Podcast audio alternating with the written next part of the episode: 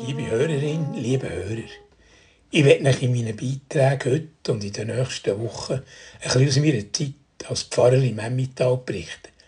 Es ist schon bald 50 Jahre seit vergangen und die Welt hat sich in manchem verändert. Heute werde ich vom Fluchristen erzählen. Eigentlich hätte Christian Wiesler geheissen.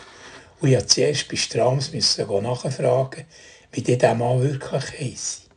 Alle haben ihm nämlich nur Fluchriegel gesagt im Dorf. Er hat eben auf der Flur oben gewohnt, weit hinter im Hornbach.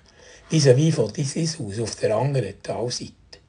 Dort, wo früher die Strössli auf das Hingerarni ist durchgegangen, ganz suchen auf die Flur, hat man aber nur mit dem Jeep fahren höchstens die Gemeindeschwester, und mit ihrem alten VW-Käfer überall hoch und gefahren ist, hat es gewagt. Er hat alleine in einem alten, schitteren Taunerhäuschen gewohnt. Wenn man reinkam, ist man gerade in der Küche gestanden, wenn man diesem Raum so sagen kann. Es war ein grosser Tisch mit im Raum und neben hat einen alten Kochherd gegeben. Es sind drei Taburettchen um den grossen Tisch gestanden. Alle drei sind von den Hühnern, die auf dem Boden rumgehüpft sind, verschissen. Äh, excuse, das höchste Wort, aber anders kann man dem nicht sagen. Ich bin draussen bleiben stehen und habe ihn gerufen. Grüß dich, Herr Wiesler, habe ich gesagt, und gewartet. Der Herr ist im Himmel, ich bin der Klegel, hat er umgegeben. Und kaum bin ich drinnen, aber schau, Pfarrer, ich habe dir doch schon einmal gesagt, du sollst abhocken.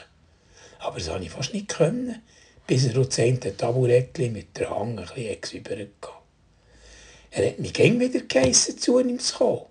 Ich will hier einmal einen Seelsorgebesuch vom Pfarrer. Und er hat das Wort Seelsorgebesuch ganz andächtig ausgesprochen.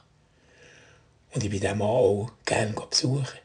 Er war zwar ein Kutz, aber ein Gemögiger. Einer, der gern gestrahlt hat. Und es hat mich Wunder genommen, wie es ihm geht und wie es etwa so eine Gattung mache bei ihm. Dass er nicht so gut schmeckt, das habe ich schon gewusst. Ich habe ihn darum schon ein paar Mal mitgenommen, auf Summiswald für Kommissionen zu machen. Er ist ab im Dorf am Strassenrand gestanden und hat Autostopp gemacht. Für sich bemerkbar zu machen, hat er seinen Hut geschwenkt und laut gerufen, nimm mich mit. Unser Auto hat aber 14 Tage lang nicht so fein geschmeckt.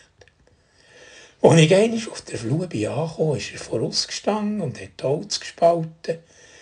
Weisst, ich muss vorsorgen. Wenn der Winter kommt, dann will ich den nicht frieren. Und so hat er mich zu Hause geheissen. Eben in die Stube kann man ja dem nicht sagen. Und der rechte Koch war es ja nicht. Auf dem grossen Tisch war ein angeschnittenes Brot und ein Glas mit Konfitüre, wo man nicht recht sieht, was es ist, und ein angefangenes Päckchen mit Margarine. Was mir aber ist geblieben, der ganze Tisch war ausgelegt mit alten Zeitungen.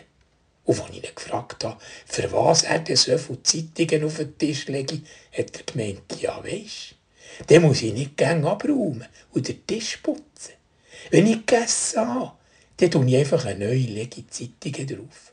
Strams geben wir sie oben. Und das Gute daran ist, die kann ich beim Essen auch gerade noch Zeitung lesen. Der Tisch mit den Zeitungen, die Hühner, die sie rumkumpeln und die verschissenen Taburettchen, das war aber noch nicht alles, als ich plötzlich so ein komisches Geräusch gehört und in die Ecke geschaut, ist dort ein kleines Kälbchen am Boden gelegen. Und als er gemerkt hat, dass ich auch ein bisschen komisch geschaut habe, hat er angefangen erklären. Weisst, hat er gesagt, ich muss ein bisschen zu ihm schauen. Es hat sich am einen Bein verletzt und es lahmt.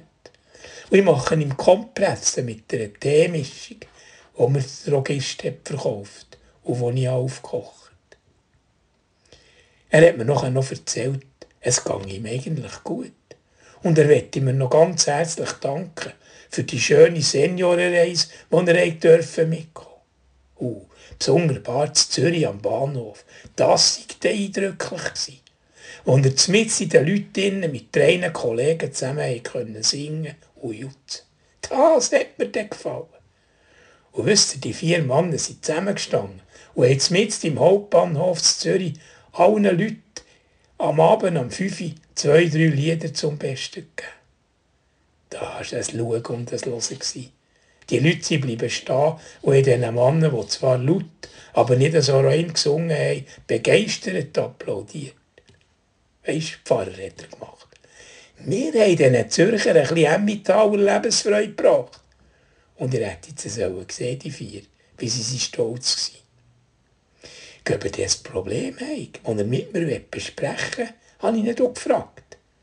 Er hat einen Moment überlegt und dann gesagt, weisst, ich muss nicht alles um dich zu predigen. Der Herrgott ist auch sonst gern bei mir. Und darum geht es mir eigentlich auch gut.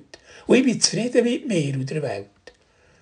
Und wenn es nicht so ist, wenn ich Kummer habe, dann der liebe Gott nämlich auch Kummer wegen mir.